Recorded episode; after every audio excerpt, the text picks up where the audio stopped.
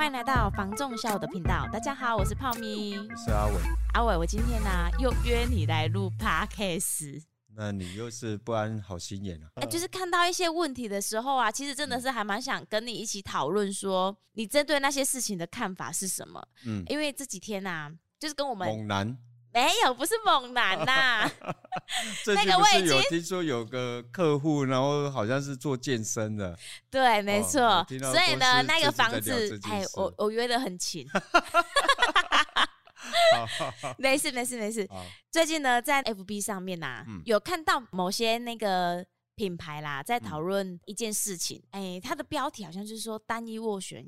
哦，单一斡旋跟多斡旋制这个事情，对对对，哎呀、哦，哎、欸，你今天哦是三月九号啊，对，你的新闻变快了呢。我那个 FB 啊讯息啊，嗯、突然就是开始提前了，没有那那个，哦、但是呢，我觉得针对这个话题啊，其实。就是还蛮想跟你做讨论的啦，针对这件事情呢、啊，你有什么看法？依他们这样子，你又想要让我当黑脸呢？没有，只是说，哎、欸，可能是不是有什么内幕是可以分享给我们的听众的？嗯、其实很多客户他对于房地产不了解，尤其是说，哎、欸，可能签约或是下斡旋这一种美感，嗯。对啊，所以哎，你站出来去突破盲点。嗯、这个哈，我在昨天有看到了啊，因为我看到的是另外一个品牌，然后我们就不讲了。至少我觉得那个品牌才可以称作是真正的大。那我是看到它，哎。发出来之后呢，紧接就是另外一个方面的。如果硬要我们下去聊了，嗯，哦，就是所谓的单一斡旋制或者多斡旋制，其实，在现在这一个时间点，我觉得这个应该算在炒议题，你知道吗？呃，应该是说要让客户去选边站了。哦，那我觉得这个是没有意义的。现在哦，几乎是一般约当道，嗯，所以原本就是多斡旋制啦，嗯，只是说这个多斡旋制里面有没有有很多的奥博，嗯。哦，我所谓的奥步就是到底有没有那个多斡旋这件事情，你了解吗？还是口头说的？哎，做这些就用嘴讲的啊，因为金价有人客啦。更多时候没有，他是什么你知道吗？他只是就是没想要你买呢。嗯。哦，那屋主有时候就错过那一个售屋的机会，因为很多朋友他是不知道中介的生态。嗯。哦，例如说现在很多品牌其实都有所谓的 app。嘿，哦，那我们举个例啦，哈，就像是我们东森房屋，我们就有一个叫做一指通，嘿，这一个 app 里面当然就是协助我们业务在发展业务的时候一些关键的作用。嗯、其他的品牌其实他们也有，嗯，哦，那他们有一个刚刚讲的单一斡旋制，对，据我所知道了，哦，那他这个案件可能他是开放的，嗯，哦，我没有很了解。如果有了解内幕的人哦，可以跟我们告诉里面的内容，那更好。可是我要讲是，当他们的这个案件如果是不同店头，嗯，但是当他收握的时候，会有多斡旋制这件事情，嗯，哦，那代表什么？代表客户的出价根本没有抵达底价。对，哦，因为这个有一个相对应的，嗯，如果你今天抵达底价了，嗯，屋主同意售出了，那有第二个更高价的要来买的时候。嗯，那屋主是不是要先赔第一个？对，哦，理论上来讲是这样嘛。觉得这个就是让买方卖方在选边站，嗯，就是在吸引说看你是哪一方，嗯，那你觉得我都在帮你说话，嗯，哦，就是在这个过程里面有没有让两方各取所需啦？嗯，就是我讲的是两方都喜欢听的。对哦，如果真的有人去注意这一个内容的话了，嗯，哦，可是我们真的点破它，就是单一斡旋制跟多斡旋制其实都没有什么太大的差别哦。我觉得过去没有人聊，嗯，可是现在会把这个东西聊出来，就代表什么？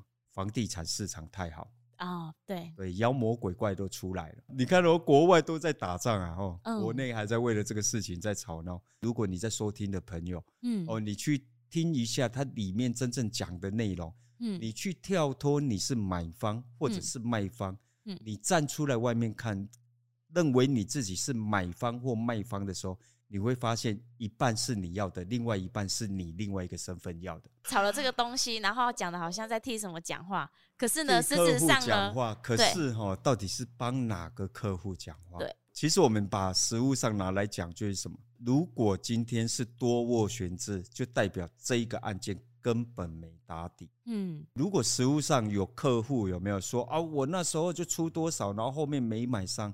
嗯，哦，我觉得大部分就是人家已经同意卖了。嗯，哦，那屋主不可能来赔这一个价金呐。对啊，哦，这是第一点啊。第二点有没有？我觉得如果这样子会伤到收听的朋友，好，我没有指谁啦，就是有这样的客户可能是放马后炮了。嗯，真的，人家买了之后，然后说啊，我咋在我个哇这咖啡，这种事情是常常发生的，非常常发生。所以呢，当其实有时候聊天聊到这样子的时候，我们其实还蛮纳闷，说个长海几猪猪啊，你啊，你下面不被听起哩？对，大部分都是这样。啊，就是其实呢，我觉得客户心态就是，我不准备和出租谈呐。后来，对，有比你更高的客户出现之后，你才会去懊悔说啊。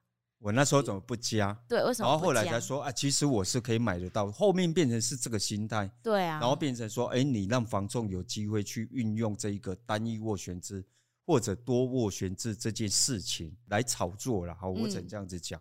如果今天我们真的要聊，我反而觉得什么呢？我在前几天哦看到那有一个节目啊，哦是那个谢哲青主持的，嗯，就是有一个某名嘴啦，哈，我曾我讲过 N 遍的名嘴。嗯，结果呢，他去上了那个谢哲青的节目，结果他后来在里面呢，他又开始教客户了。嗯，另外一个来宾呢是一个呃很知名的网红，结果呢，他那一天就告诉好像是主持人啊，嗯，他说如果你今天要买房，哦，那你就把近三年有没有的实价登录，而且呢看低不看高，哦，然后来跟屋主做议价。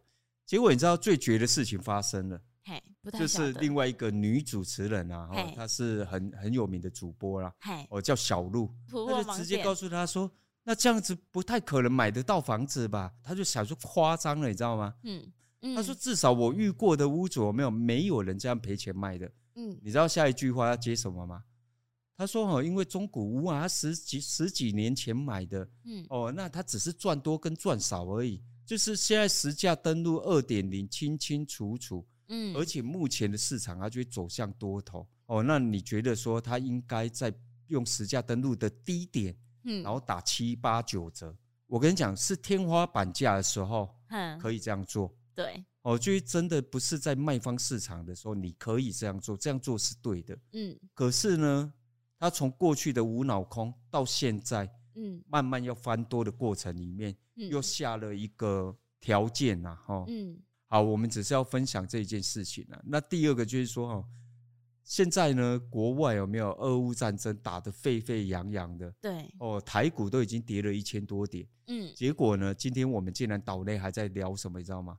是聊什么？单一斡旋制还是？哦，对啊，还在炒这个东西。好，最近有一个名词，你知道吗？什么名词？叫做妖孽。妖孽？妖孽有听过吗？妖孽不是在说一个人妖孽？哦，是一个金属啊，哦，叫做镍啊。哦，那为什么叫妖孽？你知道吗？哦，就是三月四号收盘之后呢，然后在三月五六七开盘三天，有没有？就是假日的收盘之后，直接飙了九十 percent，吓死人了！哦，美公度从两万八千美元，哦，直接冲上四万八。好，第二个呢，我们看一下哦，纽约的布兰特原油，嗨，哇！飙的好高啊！哦，那个线很陡哎，将近一百二十七块点九八每桶，哦，快到。上次还在说什么？才站上一百零五，还一百零五而已。哦，现在我们看到是呃纽约的布兰特原油哈，已经涨了将近快一百二十八块了。天呐，原物料一直在涨哎。那我们聊回来有没有？嗯，今天哦最大新闻是什么？你知道吗？是什么？你有看到沙拉油一桶涨了一倍吗？真的假的？对，这是新闻播的啦，哈，我没有去确认了。嗯，哦，因为为什么？因为黄豆涨价。哦，对，所以所有的炸物业，哦，也有可能也是要跟着涨价。对，都哀嚎遍野啦。另外一个就是什么？目前哈，俄乌战争哈，有一个部分，它其实有三点呢，哈，但是其他两点我觉得比较不重要。嗯，哦，对于我们房市来讲，我觉得第二点是最重要。嗯，就是呢，美国它可能要进俄罗斯的原油。跟天然气，嗯，那你知道它会造成什么吗？造成它高价卖它，现在就已经开始狂飙了嘛，嗯，其实它会造成哦后面的什么？能源短缺，嗯，它会造成这一个大通膨时代，嗯，哦真正的来临，嗯，但是我们先讲一个，就是里面其实我觉得还是有吊诡的地方啦，嗯，哦，因为现在美国哈近八成的民众，嘿，他其实是赞成美国拒买俄罗斯原油。这个我们要又要聊到另外一个部分，就是过去哈，川普政府跟拜登政府两个不太一样的地方。嗯，哦，川普政府哦，他那时候是为了要提振经济，他要让物价不要太高，嗯，所以他。对，所以他在美国有没有？他是大量生生产他们的原油，嗯哼，我觉得所谓大家听过一个东西叫页岩油啦，他们是哈自己去开发他们的原油，嗯，哦，来抑制这个通膨。对，那到拜登政府之后呢，他反而不做这件事，哦，他是哦我们后来提到的升息，嗯，哦，那到现在呢，可能在战略位置上有没有先让油价涨？然后他不去进口俄罗斯的原油，嗯，哦，甚至于他不进口他的天然气，对，哦，当然对台湾有没有影响？对我们的影响就是什么？就是刚刚看到的布兰特原油不断的往上涨，嗯，啊，全球大家都一起涨，对啊，哦，那我们的供应会不会有问题？不会有问题，因为我们原本就跟美国买，嗯，哦，我们没有跟俄罗斯买，可是还是会啊。如果说哎上涨，我们一样啊，就是。油价一定是上涨啊！对，没有错，就是这个趋势是整个同步的啦。对，所以我们要聊回来，就是什么？其实哈，我觉得什么单一斡旋啊、多斡旋，其实都不重要。嗯，我觉得我们要帮所有的听众朋友拉回来一件重要事情，嗯，就是你的口袋深不深？哦，就是你有没有能力？如果你有能力，而且你的能力是不大的，注意听哦。能力大的，你什么时候买都没有关系。对，因为我们一直在强调这件事情。哦，我们要讲就是，如果你有能力去买，嗯，两三千万的房子，你有办法去看豪宅三四千万，嗯，哦，我先讲哦，因为我们在高雄，嗯，哦，如果你在台北，有没有觉得，哎？没有啊，那个三四千万哪算是豪宅啊？对对对，哦，房地产有区块性啊，我们是以高雄为主，哎、嗯，杠大概这样的就是已经豪宅了。嘿呀、啊，哦，至少我们觉得啦，哦，高雄处，对对对，没有可能有人的能力更大的。对，哦，我们是以我们，我们就是一般的，嗯，我们用一般人做标准，嗯，哦，这样来讲的话，如果你有这样的能力，我觉得你可以慢慢去挑选，然后你可以选择买跟不买。对。哦，因为你的资金真的是够大的，有时候是大到哈，那个只是一个数字而已。对，那我们现在要讲的是，如果有一些朋友，就是你真的你的能力就是很小的，你可能只能买一千万以下的，嗯，甚至你只能买五百以下的，嗯，能力越有限的状态之下，你反而呢，真的是要加速，嗯，哦，为什么？因为你可能很容易就追不上。对，因为我们刚刚聊的这些东西，不是告诉你说我们有在注意哪些指数，嗯，我们在注意这些指数，是因为它可能会连带影响到什么？台湾的房价，对，哦，它这个跟住的力道大不大？非常大，嗯，这个通膨会不会吃掉你的资产？非常有可能会，嗯，我们不不敢讲绝对啦，因为市场没有绝对的可能，对，跟绝对的什么？绝对的不可能。对，就是什么样的朋友，他真的要认真去思考，甚至于他要积极去找房。嗯，我今天跟一个客户聊蛮久的，对，因为他非常的有感，是因为啊，同一个建设公司在同一个区块，他一直陆陆续续的都在打造一个招生计划。对，刚开始当然地点啊没有那么漂亮，对，所以呢，一开始建商在销售的时候，当时候的市场可能是三年前他的朋友先到了这个地方。买了这个透天，那时候总价一千零八十万，就是便宜这件事情啊，真的就是你回头看才会觉得便宜。对，当下的话呢，当然这句话讲的很好哎，多事情都是你回头才会觉得是便宜啊。你当下一定还是在那边 argue 说哈，按那这些收在这些地段，你可不可以搞到每千几万？可是呢，需求到了嘛，人可以嘛是等嘛是卖啊。等到了我的客户，他真的有需求需要买房子了。好，想要买在朋友的附近，我们手边刚好有这样子的案件，来看了之后，他也是看的不错啊。但是他真的是很有有感而发，就是说呢，因为啊，很多客户很常一定会讲到一件事情，就是说哈，黑卡扎哈不太贵呢。嗯，对啊，事实上是没有错。为什么？因为都是回头看。对。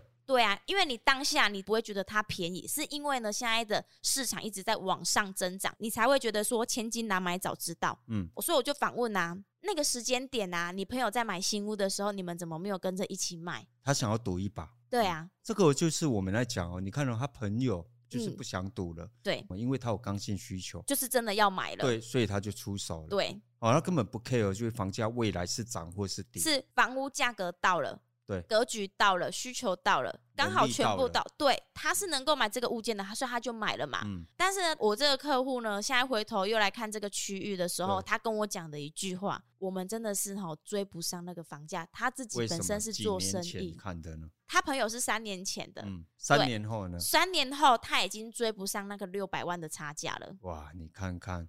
那六百万的差价呢？他本身自己做生意哦，嗯、所以啊，他真的就是很有感而发，就是觉得说，他说那个时候早就买了。嗯，你刚性需求到了嘛，你就是得买，因为你买了，你才有筹码。嗯，就是在这样子一个通膨的时代，你今今天真的可能家里遇到什么事情，或者是你需要换屋的。状态之下，你才有筹码再去把你的原本筹码换掉，获利了结，再去换其他的。可是我跟你讲哦，就是很多朋友他会在现在这个时间，嗯，哦，例如你讲的，就是过去买了一零八零，嗯，哦，那现在他要加六百万，那是开价的差距嘛？对，开价的差距。好，那我们就就差距小一点。可是还是几百万的差距的时候，对，你有没有办法去补上？你可以去算说三年，你有没有办法追到三百万，甚至到四百万就好了。第二点就是什么，你知道吗？这个时间点，很多客户他会怎么样？回头看他也是不敢出手。对，因为呢，他看过一零八零啊，嗯，哦，那现在我要怎么去买？嗯，所以我们一直在强调，就是你的金钱如果是有限的，尤其是什么，嗯、你能力越小的朋友。嗯，有时候你看到目前的案子，它可能是涨幅是十趴、二十趴，嗯，三十趴，哦，它的总价哦，例如在高雄，嗯，你看的可能是三百万或五百万的案子，其实我们都会建议哦，只要它地段不要太差哦，哦，你真的是要勇敢出手了，而且要有一个重点支撑你，就是刚性需求，嗯，你就是自住用，对。对，不然的话哦，你像遇到你刚刚讲的这件事情，好，那他现在再回头回头去看。今天他还是不敢出手，可是我们刚刚提列了很多东西，都是我们认为这个房价很难回头的原因。对，我们不敢讲说它未来会再涨啊。嗯，可是呢，你三年前没有买到，你三年后，如果你今天有换屋需求，嗯，你不用再这样追，这个就是一个实力。嗯，真的。一我们一直在在说，就这这件事情，就是说呢，一样三年的时间呐、啊，你有一个筹码在的话，这个筹码本身就是价值那个差价了啊。如果说你今天你什么都没有，你要靠你自己的力量呢，再多存那个三百万出来，不容易。哎呀，除非是我们刚刚说的嘛，能力很好很好的人，钱对于他来讲只是一个数字而已哦，所以他根本就不 care。但是我要讲，就是、嗯、真的钱对于他来讲是一个数字的时候，其实。自住的房子他已经有了，对，哦，这个是很强烈不一样的地方，嗯，这是条件上不一样的地方，嗯，但是你不能 all in，好，我们在今天的节目还是要提醒啊，就是你不要去 all in，你可以期待就是哦，未来会有一个金融海啸刺激房贷之类的，嗯，哦，然后打下这个房价。可是目前哈，我相信就是刚提供的资讯里面，嗯，感觉上了不敢讲不会，但是哦，真的很难，就是真的你要有非常大的一个黑天鹅事件，嗯，哦，就是呃，俄罗斯真的就是呃射了导弹了，美国还击了。哦，等等这之类的，产生了第三次世界大战。嗯，那市场跌不跌，我也不知道。嗯，哦，可能市场会在一个停滞性的状态了。对，哦，也不见得会跌哦。嗯，哦，为什么？因为战场可能离台湾还很远。嗯，哦，除非发生在台湾本地。哦，那如果台湾本地真的发生了战争，那新台币也不值钱了，你知道吗？对啊。哦，那能欠当然赶快欠啊。欸，真的呢，而且搞不好你。有时候欠的啊，等事情发生了之后，你就突然没有欠了。嗯，好，该倒了都倒了。哦，没有了，这个这个开玩笑的。哦，最后胖咪还是想要提醒一下大家啦，以上我们刚刚聊的呢，就是目前大环境的状态。哦，包含刚刚提到的，哦，就运输啊、原油啊、原物料啊，然后最有感的就是什么？就是在上礼拜有没有？嗯，国内的油价涨了每公升零点六角。嗯嗯。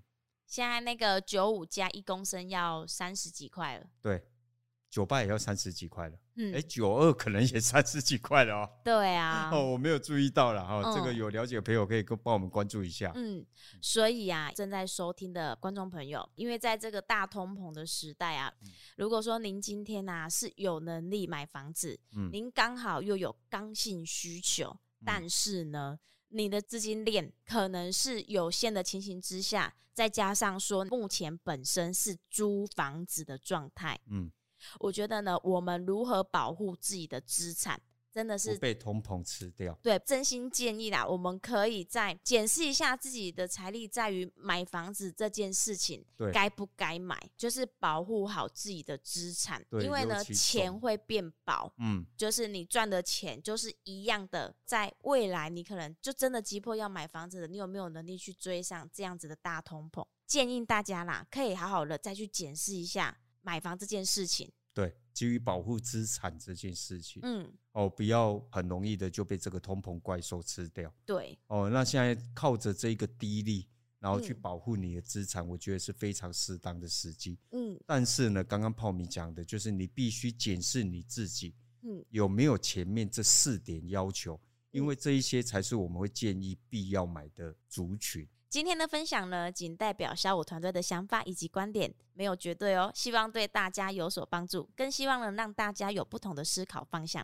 如果有想了解的题目呢，欢迎在下方留言，我们一起来探讨。喜欢影音版的朋友，也欢迎到 YouTube 搜寻小五线上赏屋，记得帮我们按赞、分享、加订阅，务必开启小铃铛，叮叮叮，给我们一些支持与鼓励哦。我是小五团队的泡咪，我是阿伟，我们下集见啦，拜拜。拜拜